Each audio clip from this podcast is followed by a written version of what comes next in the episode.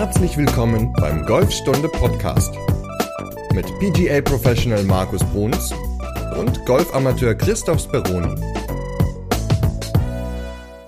Folge 115. Mann, sind das viele. Die Rolle der Beine im Golfschwung ist das heutige Thema. Moin, Markus.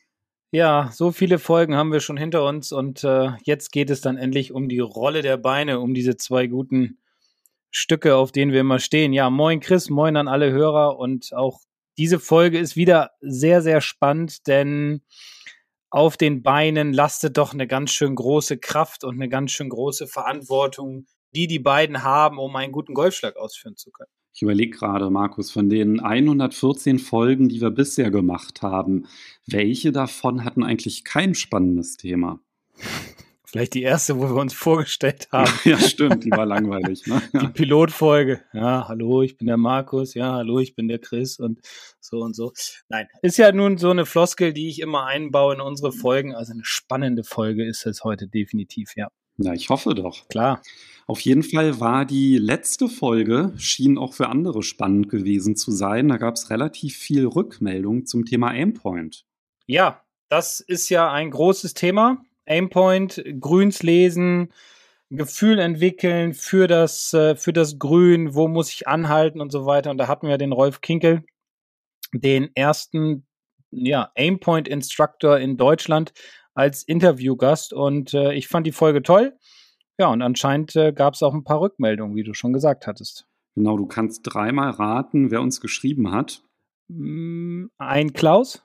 Ja, ganz genau. Jawohl. Und zwar, ja, auf Klaus ist immer Verlass. Und zwar hat der Klaus zwei Fragen zum Thema Aimpoint noch gehabt, zwei Rückfragen. Mhm. Und zwar wollte Klaus nämlich wissen, der kannte das Thema Aimpoint noch gar nicht. Und der hat nicht so ganz verstanden, wie funktioniert das denn jetzt eigentlich ganz genau mit dem Erfüllen des Breaks und mit den Fingern. Also wir haben das ja gar nicht im Detail erklärt, auch aus gutem Grund, weil der Rolf hatte halt auch gesagt, naja, das ist eigentlich ein Thema, das, das macht man halt genau in diesem Kurs und das kann man halt auch nicht irgendwie so verbal beschreiben, aber nichtsdestotrotz können wir ja ganz kurz mal ganz grob erklären, wie das zusammenhängt. Und zwar wenn ich mich an meinen Aimpoint-Kurs erinnere, dann ist das halt so, dass man, das hat ja auch Rolf erzählt, dass man zuerst die Neigung erfühlt, also indem man sich hinstellt, die Augen schließt, beispielsweise so leicht in die Knie geht. Und da hat ja auch Rolf erklärt, dass man dann entweder mehr Druck auf einem Bein spürt oder das irgendwie mit den Gelenken der Hüfte erfühlen kann. Das kann halt jeder anders spüren. Und dann ist es so, dass man halt eigentlich auch so ein bisschen erspüren muss, wie stark ist das? Ist das jetzt so eine leichte Neigung oder eine, äh, eine stärkere Neigung? Und dann in Abhängigkeit der Stärke nimmt man dann ein, zwei oder drei Finger und dann muss man auch noch herausfinden, welches Auge das dominante ist und dann zielt man im Grunde auf das Loch, schließt ein Auge und hält dann die Anzahl der Finger ans Loch ran und dann weiß man, wohin man zielen muss. Also so ganz grob erklärt. Also wie gesagt, wenn man es im Detail wissen möchte, dann halt bitte diesen Kurs machen. Aber es geht dann halt im Grunde darum, je nachdem, wie stark die Neigung ist, nimmt man eine unterschiedliche Anzahl von Fingern und das funktioniert dann erstaunlich gut, dass man dann halt wirklich den Zielpunkt dadurch bekommt. Ja, ich habe dem nichts hinzuzufügen. Also außer, dass man natürlich diesen Kurs definitiv besuchen sollte, egal wo. Es, äh, Rolf hatte ja erklärt, dass es ähm, auf seiner Website die Termine gibt für alle Kurse, die bis jetzt datiert wurden. Und ich kann das wirklich nur empfehlen, weil diese Aimpoint Grünlesemethode, nenne ich sie mal, einfach sehr, sehr gut ist. Sie ist sehr schnell. Sie ist nicht kompliziert, man muss nicht von allen Seiten gucken und dann hoffen, dass man den richtigen Break gesehen hat, sondern man erfüllt ihn halt. Und wie gesagt, wenn man mehr darüber wissen will, dann einfach sich in einen Kurs einbuchen. Ich mache noch mal eben kurz Werbung. Am 11.06. Ist auch, äh, sind auch zwei in Sieke. Da könnt ihr euch gerne bei mir melden. Das ist tatsächlich sehr algorithmisch, das Ganze, weil das hebt sich dann zum Beispiel auch wieder auf, wenn man, wenn man einen ganz, ganz langen Putt hat und zuerst eine Linksneigung ist und dann eine Rechtsneigung. Dann muss man dann halt auch immer Finger addieren oder ab, also abziehen, um dann den Zielpunkt zu ermitteln. Aber es ist halt wirklich eine ganz coole Methode und wie du gesagt hast, die Termine und die Links, die packe ich auch noch mal in diese Folge der Podcast-Beschreibung, falls ihr das mal machen wollt, dass ihr das auch findet. Und der Klaus hat noch eine Frage. Und zwar haben wir ja über Stimp gesprochen und Stimp Meta. Und er wollte noch besser verstehen, hä, was ist denn das jetzt eigentlich ganz genau? Wie berechnet sich das? Und was sind denn so Werte? Und wie kann man eigentlich herausfinden, wie viel Stimp ein Grün hat? Ja, es gibt, es gibt eine Variante, die wird in den Golfclubs natürlich angewendet. Da hat man einen sogenannten Stimp-Meter-Messer. Das ist so ein, ja, wie soll ich das beschreiben? So, ein, so, ein, so eine Metallstange. Metallrampe, danke, die kann man am Grün ansetzen, hebt die dann hoch und in eine Lücke packt man äh, dann den Golfball, so eine kleine Vorkerbung und hebt die dann so hoch bis zu dem Punkt, wo der Ball dann anfängt zu rollen, markiert dann im Grunde das untere Ende, also steckt da ein Tee hin, äh, steckt dann ein Tee dahin, wo der Ball liegt und misst dann halt die Distanz aus, die der Ball gerollt ist. Und ähm, ich glaube, beim Masters zum Beispiel sind die Grüns immer sehr, sehr schnell. Ich meine, so um die 14 Stimp liegt das da. Und in Deutschland war das ja circa sechs bis acht, glaube ich, auf normalen Golfplätzen. Also da merkt man schon den Unterschied, dass die Bälle ja bei normalen Plätzen halt nicht so schnell rollen wie jetzt beim ich glaube, zweitbekanntesten Turnier nach dem British Open, ähm, was es so im Golfsport gibt. Also ja, in den USA sind die Plätze oder die Grüns wesentlich schneller. Ich dachte, das bekannteste Turnier wäre der Sieger Monatsbecher, aber da habe ich nee, nicht den gehört. gibt's nicht. Okay, nee. siehst du. Sie. Sieger Open gibt's. ja, vielleicht zum Stimpmeter. Dieser Stimpmeter, der hat halt eine feste Neigung und eine feste Länge, diese Rampe. Und da lässt man dann halt einfach wirklich den Golfball ohne Schwung einfach los am Ende der Rampe und dann misst man aus, wie weit der Ball rollt und bei einem schnellen Grün rollt der Ball entsprechend weiter und dann ich weiß jetzt auch nicht genau, wie es berechnet wird, aber dann ergibt sich halt dieser Wert und es ist einfach so, je mehr Stimp, desto weiter rollt der Ball, beziehungsweise desto schneller ist das Grün. Genau. Und ich glaube, das, was du gesagt hast, mit den sechs bis acht, das ist wahrscheinlich sogar eher die besseren Grüns in ja. Deutschland, ne? Also. Wahrscheinlich. Wie viel habt ihr in Bremen? Oder in Sieke? Kann ich, kann ich dir ehrlich gesagt gar nicht genau sagen, weil wir länger ja nicht gemessen haben aufgrund des Wetters und des Winters. Aber ich sag mal so, um die sechs waren es auch immer. Ich denke, im Sommer ist es ein bisschen mehr. Äh, das merkt man aber natürlich ähm, aufgrund der Trockenheit und so weiter, werden die Grüns teilweise sehr, sehr hart und dann rollt der Ball natürlich. Aber wir haben jetzt einen neuen Greenkeeper, der jetzt angefangen hat am 1. März. Mal gucken, äh, was der René so auf die Beine stellt in den nächsten Wochen und Monaten, wie dann unsere Grüns sind. Und ja, vielleicht kommen wir nochmal zu einer Folge, wo es um Grüns und Patten geht, dann kann ich darüber nochmal berichten. Ja, aber auf jeden Fall ist es auch so, dass die Stims in der Regel auch nirgendwo kommuniziert werden. Also das findet man jetzt in der Regel eher nicht auf der Webseite des Clubs oder so. Und wenn man fragt im Sekretariat, dann wissen die das wahrscheinlich jetzt auch nicht unbedingt, die mhm. meisten. Also das ist wahrscheinlich eher so für Insider. Ja, genau. Schnelle Grüns machen Spaß, weil der Ball rollt halt treuer. Die Linie, wenn man sie gefunden hat, dann bleibt der Ball ziemlich gut drauf und wenn die Geschwindigkeit dann noch passt, dann geht er auch in den meisten Fällen rein. Also auf guten Grüns Patten macht sehr, sehr viel Spaß. Deswegen fährt man ja auch über den Winter häufig so in den Süden nach Spanien, Türkei oder nach Dubai, um halt auf guten Golfplätzen und guten Grüns Golf spielen zu können. Ja, und dann haben wir noch eine Sprachnachricht bekommen vom Jeff und die hören wir uns mal an. Ich grüße euch zwei, Markus und Christoph. Ich heiße Jeffrey und komme aus Berlin und höre seit ungefähr drei Monaten euren Podcast. Quasi inhaliere ich ihn, höre ihn bei jeder Autofahrt eine Folge und bin heute bei eurer letzten aktuellen Folge angekommen, bei der Nummer 112 und trauere dem schon hinterher, jetzt nicht mehr bei jeder Autofahrt eine Podcast-Folge hören zu dürfen. Aber ich habe quasi euer komplettes Wissen aufsaugen können, zumindest gedanklich. Und ich habe jetzt angefangen, meine ersten Trainingsstunden zu nehmen. War vorher auch noch nie auf einem Golfplatz gewesen. Bin natürlich mit einem breiten Kreuz äh, an Wissen von euch beiden, beziehungsweise auch von den zwei Gästen, die ihr hattet, habe natürlich gemerkt, dass es nicht so leicht umzusetzen, so wie man sich das visuell bei euch beiden vorstellen konnte. Das klappte in der Tat sehr, sehr gut bei mir. Jedoch gab es natürlich vieles an der Technik zu feilen und wollte euch eigentlich nur mehr oder weniger mitteilen, dass ihr zwar einen super Job macht, ich euch super gerne zuhöre, äh, mit euch sogar lache. Ich wollte einfach nur sagen, macht weiter so. Ich hoffe, da kommen noch ganz, ganz viele Folgen von euch und freue mich jetzt erstmal jede Woche eine Folge von euch zu hören. Vielleicht könntet ihr noch ein paar empfehlenswerte Podcasts ähm, noch einmal verlinken. Ich weiß, dass ihr in der Vergangenheit äh, den einen oder anderen Post Podcast erwähnt hattet, jedoch weiß ich nicht mehr, in welcher Folge das war. Wiederhören.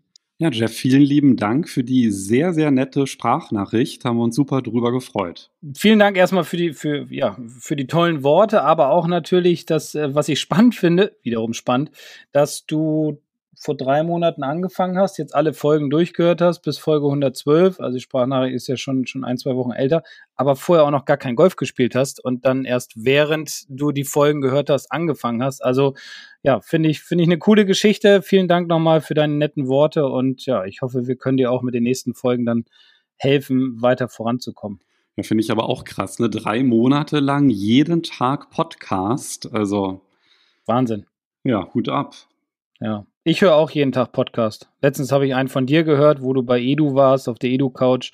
Also Podcast hören macht schon Spaß. da kann ich auch mal spaßeshalber rein äh, verlinken, wenn der Jeff jetzt hier auf Entzug ist, mal zu einem ganz anderen Thema. Ja. Könnt ihr mir dann auch mal zuhören. Packe ich auch in die Podcast-Beschreibung den Link. Welche Podcasts hörst du eigentlich noch, beziehungsweise so von den Golf-Podcasts, die so gibt? Oder ja. die es so gibt. Ich will jetzt ja. hier nicht sprachlich schludern. Überlege ich gerade. Also wir hatten ja den Oliver Heuler bei uns zu Gast. Ne? Der hat halt, muss ich jetzt sagen, so für einen Durchschnittsamateur vielleicht so ein bisschen schwierig zu folgen, aber so für Fortgeschrittene ist das natürlich sehr spannend, mhm. was der immer so erzählt. Ich höre gerne äh, englische Podcasts, muss ich sagen. Und zwar den von, von Claude Harmon, Of Course. Finde ich ganz cool, weil der hat auch viele Claude Harmon ist der Trainer von Dustin Johnson. Ähm, also der, der weiß, wovon er spricht und der hat auch viele Kollegen, viele Tourspieler im Interview und äh, was ich auch gerne höre, ist Earn Your Edge von Cameron McCormick. Das ist der Trainer von, von ähm, Jordan Spieth. Also auch eine sehr coole Mischung, auch viele tolle Gäste dabei.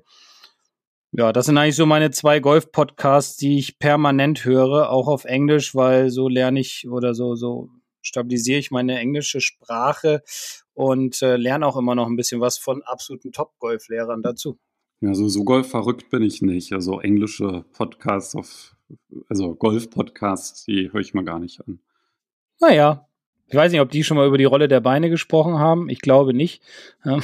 ich höre immer OMR. Das ist zum Beispiel ein Podcast, den ich sehr gut finde. Da werden immer so Unternehmer interviewt.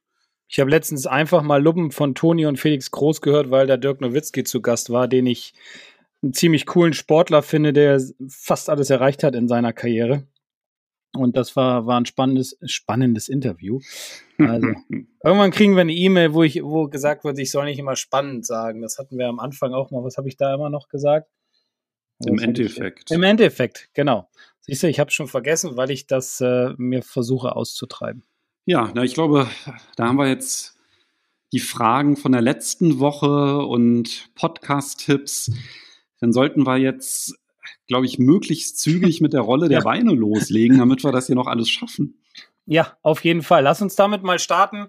Das Thema ist heute die Rolle der Beine. Auch das war eine Nachricht, die wir bekommen haben von einem Hörer, der einfach mal wissen wollte, was, was machen die Beine während der Bewegung, wie wichtig sind sie, wie ist zum Beispiel die Reihenfolge in der Bewegung zum Ball und äh, was kann man eventuell machen, damit diese Bewegung der Beine besser wird, um zum Beispiel mehr Schlägerkopfgeschwindigkeit aufzubauen ist ja wieder tendenziell ein Thema, um, um maximal zu verwirren, weil ich glaube, gerade so als Anfänger, da macht man sich ja um die Beine jetzt eher weniger Gedanken. Ne?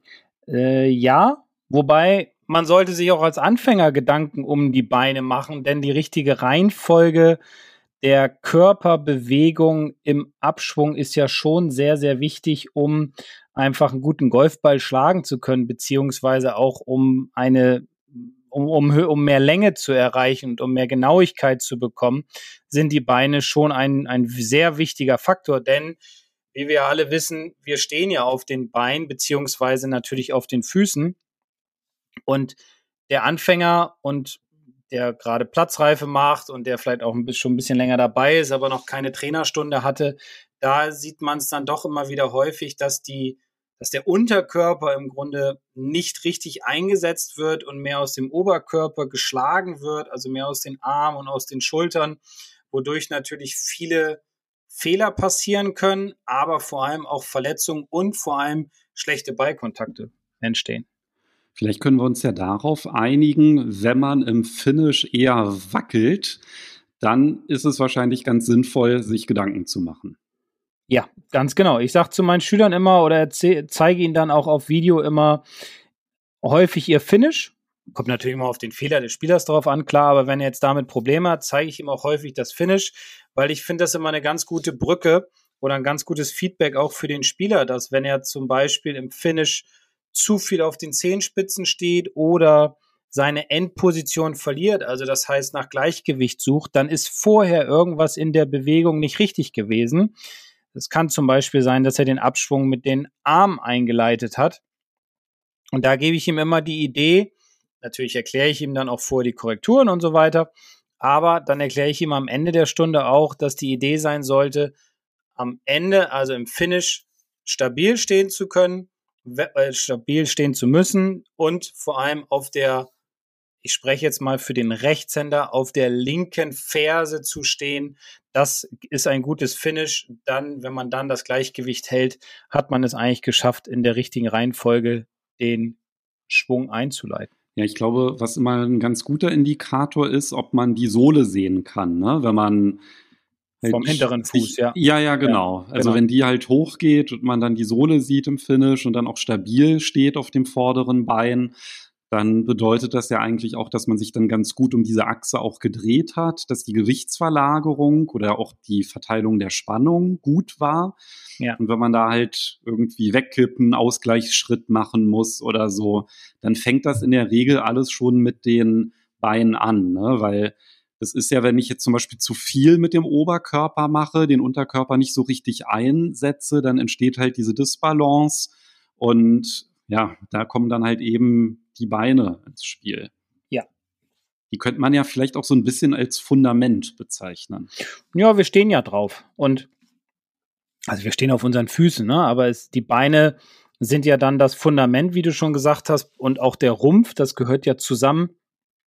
Und ich habe es ja schon mal erzählt, so in den letzten Folgen. Ich habe jetzt wieder angefangen, äh, Tennis zu spielen, was ich früher sehr, sehr aktiv gemacht habe. Jetzt auch wieder äh, versuche mindestens einmal die Woche zu spielen, um auch einen Ausgleichssport zu haben. Aber auch da sind unsere Beine aktiv, genauso wie auch beim Basketball zum Beispiel die Beine sind aktiv, wie zum Beispiel beim Springen im Schulsport auf diese ähm, schönen braunen Kisten obendrauf oder der Leichtathlet oder der Skifahrer, äh, wer auch immer, welche Sportart auch immer, unsere Beine sind im Grunde immer immer aktiv und ganz, ganz wichtig für uns. Und beim Golf sehe ich es häufig, dass die Beine überhaupt nicht beachtet werden, sondern dass man immer denkt, ja, der schlägt jetzt den Ball so weit hier, der Herr XY, das kann ich auch. Ich hau jetzt einfach mal richtig mit den Armen drauf. Ich klopp da jetzt mal hinter und dann, dann wird das schon. Und am Ende ärgert sich der Spieler, weil er natürlich den Ball überhaupt nicht gut trifft, weil diese sogenannte kinematische Kette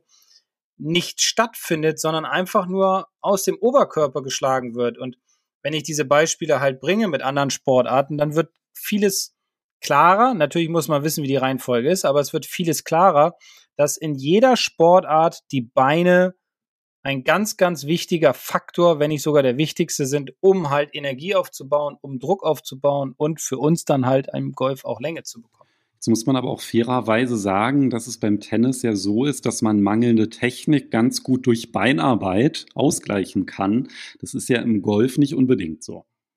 Ja, es muss natürlich alles zusammenpassen, definitiv. Ja, also äh, klar, beim Tennis kann ich rennen und wetzen über den Platz und brauche den Ball nur rüberschieben, mache damit meinen Gegner dann fertig, wenn der damit nicht klarkommt. Das ist beim Golf logischerweise anders, weil wir da auf uns alleine gestellt sind und äh, gegen den Platz, sage ich mal, spielen oder beziehungsweise auch gegen uns selbst spielen. Deswegen Beinarbeit, Technik, ja, gehört natürlich zusammen, um einen guten Golfball schlagen zu können. Aber lass uns doch vielleicht mal mit dem Setup starten. Also wenn ich jetzt, wir reden jetzt einfach mal von einem ganz normalen Standardschlag. Wie ist da schon mal die Gewichtsverteilung? Was machen die Beine und wie verändert sich das? Weil du hast ja auch von der kinetischen, nee, kinematischen Kette gesprochen. Mhm. Den Golfschwung oder den Abschwung zum Beispiel auch mit den Beinen einzuleiten, das klingt jetzt ziemlich abstrakt. Vielleicht kannst du ja mal so ein bisschen die Bewegung durchgehen und darauf so ein, ein paar Aspekte eingehen, ja, welche Rolle dann tatsächlich die Beine da auch aktiv einnehmen. Mhm. Genau. Also lass uns doch einfach mal mit dem Setup starten. Und im Setup ist es ja so, dass wir unser Gewicht relativ gleichmäßig verteilt haben sollten auf den Füßen. Ich empfehle immer, dass es von der Mitte bis zum Vorderfuß ist, also ganz leicht vorne. Nicht zu viel, denn sonst würde ich vorne rüberkippen und natürlich auf gar keinen Fall auf die Fersen das Gewicht verlagern, denn sonst würde man zu viel sitzen und würden überhaupt keine Rotation mehr beim Ausholen schaffen. Denn wenn ich mich hinsetze, so wie ich jetzt hier gerade auf meinem, meinem kleinen Bürostuhl in meinem Keller und ich sitze jetzt ja, dann kann ich die Füße aufstellen und merke sofort, dass ich mehr Gewicht auf den Hacken habe. Und dann kippe ich ein bisschen nach hinten, komme also nicht mehr in die Rotation hinein und das wäre fatal. Du hast ja da auch mal als Bild, ich warte auf den Bus, das gebracht in irgendeiner Folge. Das fand ich ganz Ja, gut. genau. So sich, so sich ganz entspannt hinstellen ja, wenn ich auf den Bus warte, setze ich mich ja auch nicht, sondern äh, ich stehe ganz entspannt, dann kann ich ganz leicht in die Knie gehen und wenn wir es jetzt aufs Golf nochmal beziehen, dann kippt man so ganz leicht mit dem, mit dem Oberkörper nach vorne. Und ich empfehle meinen lockeren, leichten, kleinen, wenig sichtbaren Kniewinkel, nicht zu viel. Äh, und dann hat man eigentlich eine ganz gute Ansprechposition eingenommen. Ja, gut, dass du das mit der Bank an der Bushaltestelle angesprochen hast. Also ich meine natürlich beim Warten auf den Bus genau auf den Moment warten, dass die Türen aufgehen, dass man ja. halt losgehen kann. Das ist, glaube ich, so das Gefühl, das man braucht, wenn man am Ball genau. steht. So dieser Schritt dann nach vorne. Ne? Ja, ja, genau, genau. Dass man dann halt Druck aufbauen kann. Das ist ja auch was, was man ganz gut einfach auf der Range mal ausprobieren kann, sich an den Ball stellen und dann halt wirklich einfach diesen Gedanken haben, hey, gleich gehen die Türen vom Bus auf und wie fühlt sich das an? Und so das Gegenteil, ich will mich gleich hinsetzen. Ja, ist der falsche Bus. Ja, das genau. ist nicht gut, genau. Ja, man kann sich auch noch, man, man kann sich auch noch, wenn man Sticks hat, was ich immer empfehle, kann man sich auch einen Stick auf den Boden legen, sich draufstellen und dann das Gewicht mal fühlen und mal fühlen, ob der Stick in der Mitte der Füße den Druck abbekommt oder ob ich mehr nach hinten oder zu weit nach vorne kippe.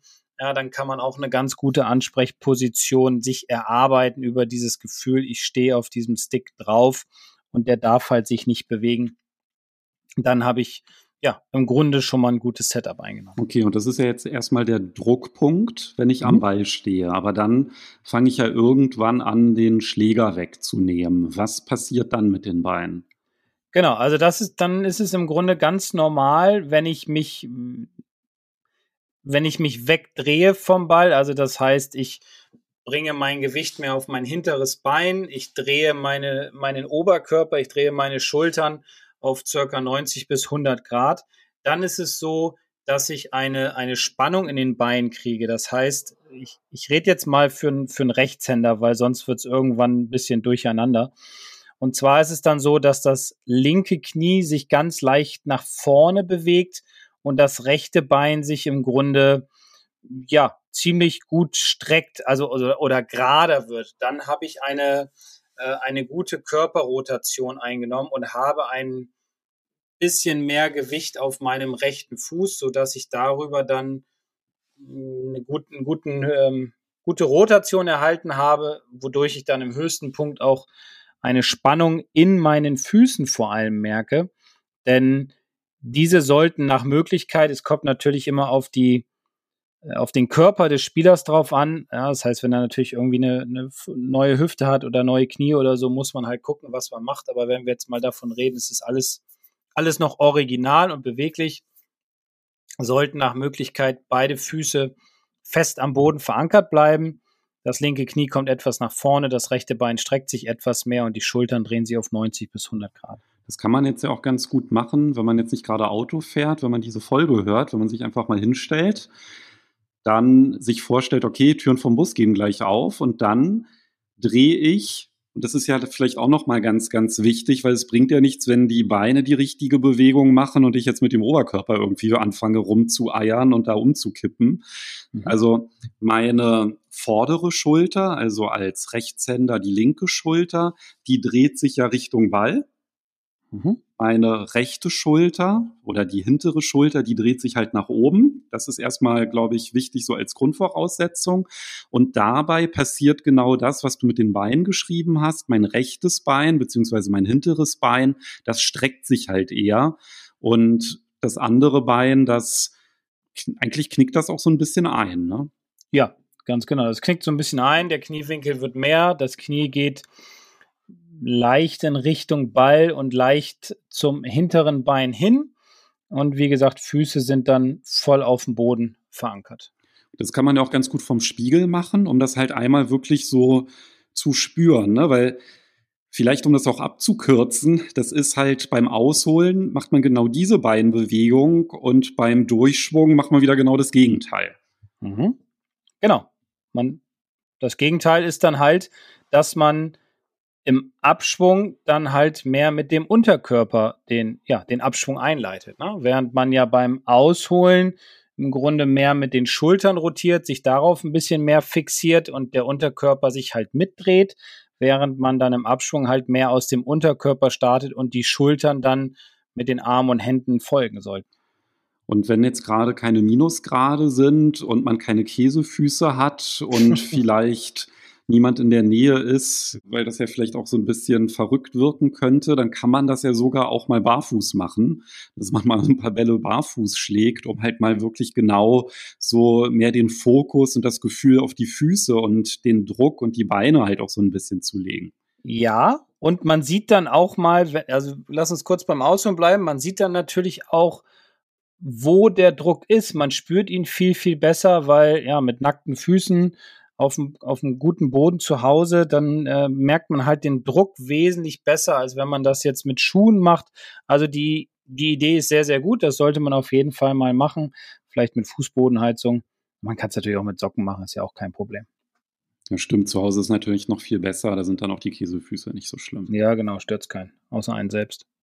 Ja, wenn man das äh, hingekriegt hat, dass man im Ausholen halt eine gute Spannung, nenne ich es mal, aufgebaut hat, dann kommen wir jetzt eigentlich zu dem Punkt, der den meisten Leuten sehr schwer fällt, eigentlich auch vom Verständnis her. Denn jetzt geht es ja im Grunde los, wenn ich mich voll aufgedreht habe, dass ich den Abschwung nicht mit meinen Armen starte. Und das ist ja das, was ich vorhin ganz am Anfang schon mal erwähnt hatte, dass es halt sehr, sehr viele Golfer gibt, die leider den Abschwung mit den Armen starten. Also die Arme so so kraftvoll nach vorne in Richtung Ball werfen, weil sie denken, darüber mehr Power zu generieren. Nur wenn man sich jetzt andere Sportarten vorstellt, ich, ich nehme mal zum Beispiel Basketball, das ist eigentlich ganz schön, dann geht der Spieler ja beim Ausholen, also bevor er den Ball wirft, das Ausholen sozusagen, geht er erst in die Knie, um sich dann nach oben abzustoßen. Das heißt, er holt den kompletten Druck sozusagen aus dem Boden heraus Füße stehen glatt auf, er geht runter in die Knie, er springt nach oben, um dann halt im höchsten Punkt des Wurfs oder des Sprungs, im höchsten Punkt des Sprungs, den Wurf dann zu machen. Und der Golfer denkt halt, wie gesagt, immer, dass er alles aus dem Oberkörper heraus machen muss. Dabei ist der Unterkörper viel, viel wichtiger im Absprung und auch wesentlich stärker, weil auch wir können über diesen Druck aus dem Boden sehr viel Power generieren, die uns halt hilft, eine höhere Schlägerkopfgeschwindigkeit zu bekommen, wenn wir die richtige Reihenfolge im Abschwung einhalten. Was würdest du tippen? Wie viel Prozent der Amateur oder der Hobbygolfer setzen die Beine richtig ein? Wie viel Prozent? Also ich würde sagen, von zehn Golfern sind es zwei. Maximal wahrscheinlich, ne? Ja. Ja, also das meiste ist ja sowieso, der Schläger kommt von außen, ja, ich habe ein Slice-Problem. Klar kontrolliert man dann erst den Griff und dann die Schwungbahn, aber jetzt lass uns mal den Griff äh, neutral sein und dann kommt der Schläger von außen. Das ist ja schon mal ein Indiz dafür, dass der Spieler eigentlich viel zu viel mit den Armen startet und weniger mit dem Unterkörper. Und da der Slice ja der am häufigsten verbreiteste Fehlschlag ist, ja, ein bis zwei kriegen es gut hin und die anderen sind dann eher auf der Seite, ich starte mit dem, äh, mit den Armen. Und wenn man dann halt genau das anfängt umzustellen, ist das erstmal koordinativ ja genau eigentlich das Gegenteil von dem, was man vorher gemacht hat, auch so von der ja. Vorstellung. Ich habe so den Fokus auf den Schlägerkopf, ja, ähm, meine Hände sind am nächsten dran, deswegen versuche ich da die Kraft zu erzeugen, dass man dann halt im Grunde den Punkt auswählt, der am weitesten entfernt ist und von dem startet. Da hatten wir ja auch schon mal in einer anderen Folge mal drüber gesprochen, über diese Kette. Mhm. Das ist, das kann einen ganz schön durcheinander bringen, wenn man da auf einmal das ins Bewusstsein bringt.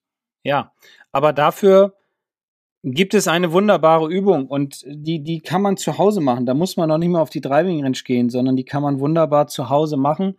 Und zwar geht es da im Grunde folgendermaßen. Also es ist so, man kann sich in seine Ansprechposition stellen, man kreuzt seine Arme, so dass man sich die Hände an die Schultern ranlegt. Man kann das mit einem Schläger, einem Stick machen oder halt auch ohne beides. Ist egal. Dann, wie gesagt, Ansprechposition einnehmen, am besten vor den Spiegel stellen.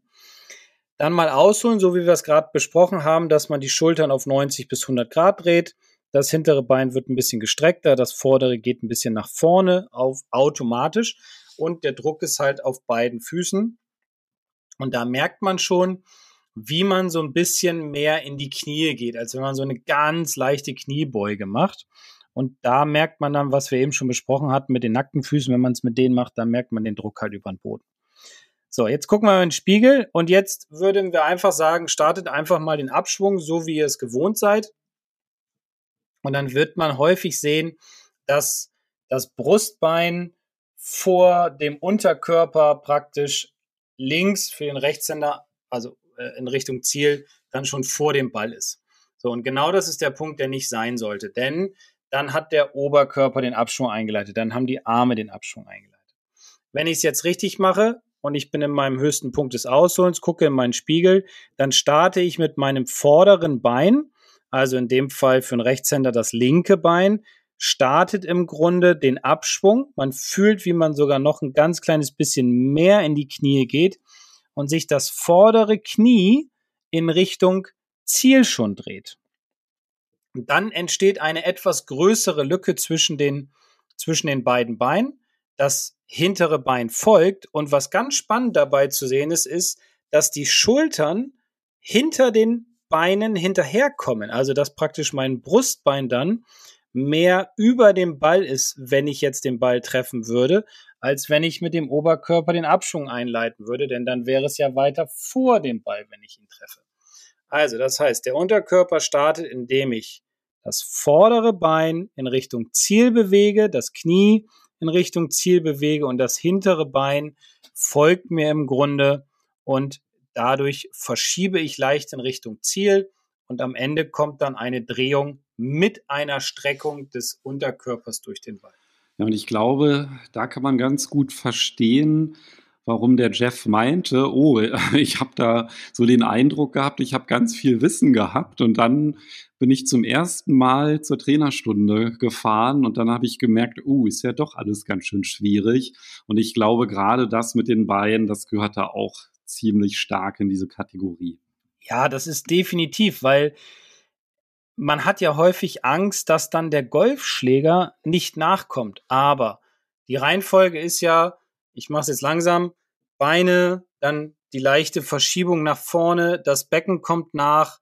So, dann ist es das Gefühl, dass meine linke Pobacke sich gegen irgendwas hinten drückt, gegen einen Stuhl oder mein Golfbag oder sowas. Wenn ich dann in dieser Rotationsbewegung bin, dann folgen die Arme, dann folgen die Hände und dann kommt der Schlägerkopf im Grunde hinterher. Und das Schöne dabei ist, wenn ich das mal verstanden habe oder mein Körper es verstanden hat und umsetzen kann und ich habe dazu einen Launch Monitor dabei, dann sehe ich mal den Unterschied vor allem in der Distanz und in der Ballgeschwindigkeit im Vergleich zu, wenn ich nur aus den Armen schlage und zum Vergleich, wenn ich die Reihenfolge richtig einhalte und mit dem Unterkörper starte.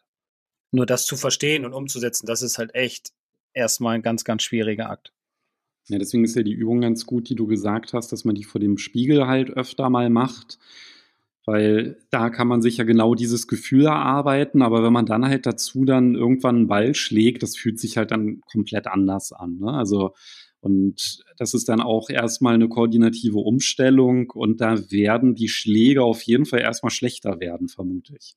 Ja, definitiv. Deswegen würde ich es am Anfang immer empfehlen, mit einem kleinen Schläger, mit wenig Tempo und von einem Tee zu machen, um ja, um nicht so viele Gedanken auf den Ballkontakt zu verschwenden, sondern mehr auf die Bewegung. Das Schöne daran ist, ich habe in vor ein paar Wochen ein Video gemacht, was wir dann ja auch irgendwann demnächst mal online stellen äh, auf dem YouTube-Kanal und da wird noch mal genauer auf die richtige Reihenfolge eingegangen. Ist das mehr Power im Golfschwung? Ja, und Eisen besser treffen. Also das, da sind so ein paar Videos, die jetzt kommen, die ähm, helfen werden, das noch besser zu verstehen. Ja, dann lohnt es sich auf jeden Fall, den Golfstunde Newsletter zu abonnieren. Packe ich auch noch mal in die Podcast-Beschreibung. Also wenn ihr fleißig immer die Podcast-Folgen hört, abonniert zusätzlich den Newsletter, dann kriegt ihr nämlich nicht nur freitags die Podcast-Folge, sondern montags auch immer noch eine Mail mit einem Video, natürlich auch der Podcast-Folge und anderen interessanten Links. Ich glaube, das lohnt sich, dann verpasst ihr das auf keinen Fall. Das ist eine super Idee. Was man übrigens auch los wird, ist der sogenannte und der ganz all oder überall verbreitete Chicken Wing im Durchschwung. Denn am Anfang der Folge hatten wir über das Finish gesprochen und wenn ich auf den Zehenspitzen lande, dann habe ich ja mit den Armen meinen Abschwung eingeleitet und dann entsteht auch so dieses typische Chicken Wing Bild, dass die Arme so auseinandergehen und da sagen auch ganz viele immer, wenn ich sie so frage, ja, was denkst du denn, was ist so der Fehler jetzt in deiner Bewegung? Fühlst du da irgendwas? Ja, ja, ja, ich muss meine Arme mehr strecken. Und dann sage ich immer, oh, um Gottes Willen, das wird nicht funktionieren. Und erkläre ihnen dann, wenn der Abschwung nicht in der richtigen Reihenfolge stattfindet, brauchen wir auch nicht über ein Strecken der Arme durch den Ball zu, zu reden. Denn wenn mein Schläger von außen kommt, weil ich mit den Armen den Abschwung einleite, dann kann ich gar nicht anders als in den Chicken Wing kommen, weil ich dann ja eine wie sagte Oliver, Bodenvermeidungstechnik mir angewöhnt habe. Deswegen ist es ganz wichtig, immer von oben nach unten praktisch zu gucken, wo liegen die Fehler und den Abschwung immer einzuleiten von unten nach oben. Also, dass ich da den Druck aus dem Boden hole, mit dem Unterkörper anfange, damit der Oberkörper, die Arme, Hände und Schläger halt folgen können. Deswegen hast du jetzt auch gerade angesprochen, dass es am besten ist, den Ball aufzuziehen, wenn man das übt. Weil wenn ich nämlich es gewohnt bin, die Arme anzuziehen, und ich auf einmal das mit den Beinen richtig mache und ich die Arme halt weiter anziehe, dann würde ich halt jedes Mal über den Ball schlagen, ja, dann habe ich extreme Topper, dann hoppelt er vielleicht sogar nur oder ich hau von oben drauf und da passiert nichts mehr. Und wenn der Ball halt auf dem Tee ist, dann kann ich das mit den Beinen gut trainieren und habe trotzdem anständige Ballflüge. Also am besten irgendwie Sandwedge, Pitching Wedge nehmen, den Ball aufziehen, halbe Schwünge machen, das mit den Beinen probieren und dann muss man sich da erstmal gar keine Gedanken machen, ob da jetzt die Arme gestreckt sind oder nicht. Dann kann man das später immer noch machen. Aber das ist, glaube ich, erstmal. Das passiert auch meistens von ganz alleine dann. Also, wenn alles wenn alles passt, dann fängt, äh, passiert der Rest von ganz alleine und vor allem der Golfball wird viel, viel weiter fliegen. Das ist ja das Schöne an der Sache. Ja, genau. Ich meine halt nur, ne, wenn man den halt nicht auftiet, dann machst du das mit den Beinen richtig und dann denkst du, oh mein Gott, was ist, sind ja. das für schlechte Bälle? Dann lasse ich das mal lieber. Deswegen bei dieser Umstellung auf jeden Fall auftiehen, damit man da einfach ja nicht Angst bekommt von den schlechten Schlägen, die da passieren, sondern ja, dass man halt wirklich den Fokus dann auf dem hat worum es geht, nämlich ja, die richtige, den richtigen Einsatz der Beine. Genau. Sehr gut. Ja, hast du sonst noch irgendwelche Beintipps? Ja, man, man kann sie trainieren. Ne? Also man muss natürlich den Rumpf trainieren. Da gibt es verschiedene spezielle Übungen, die man anwenden sollte, um halt mehr Stabilität im Unterkörper zu bekommen, wenn einem die fehlt. Aber da würde ich dann doch eher den Physiotherapeuten oder den Fitnesstrainer mal fragen, was man da halt alles gut machen kann, was man da für zwei, drei schöne Übungen empfiehlt. Äh, und das ist natürlich auch ein Punkt, der leider zu wenig beachtet wird. Es wird immer der Oberkörper trainiert, ne? also hier schön Bizeps, Sixpack und so weiter, damit es am Strand gut aussieht, aber die Beine halt weniger. Deswegen auch Beintraining, Rumpftraining ist schon ein wichtiger Faktor, um halt auch Dampf auf den Ball zu bekommen. Aber sonst äh, habe ich nichts mehr. Ja, das mit dem Beintraining, das hast du dir von Felix Magath bestimmt abgeguckt, oder? Ja, der ist jetzt ja Trainer bei der Hertha. Ich kann euch aber gerne den Magath, wie nannte er ihn noch, den Hügel aus Bremen nach Berlin äh, transportieren lassen, denn wir haben den hier noch auf irgendeinem Trainingsplatz. Ja, das, das wäre gut. Können wir gut gebrauchen hier. Ja, ich drücke die Daumen, dass äh, Quelix der richtige ist.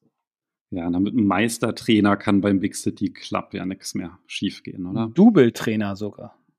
ja, noch besser. Okay, aber jetzt hören wir lieber auf. Ne? Ja, genau. Geht's denn, okay. Worum geht es denn in Folge 116? Ja. In Folge 116 geht es um unser Equipment, denn wir wollen mal so ein bisschen darüber sprechen.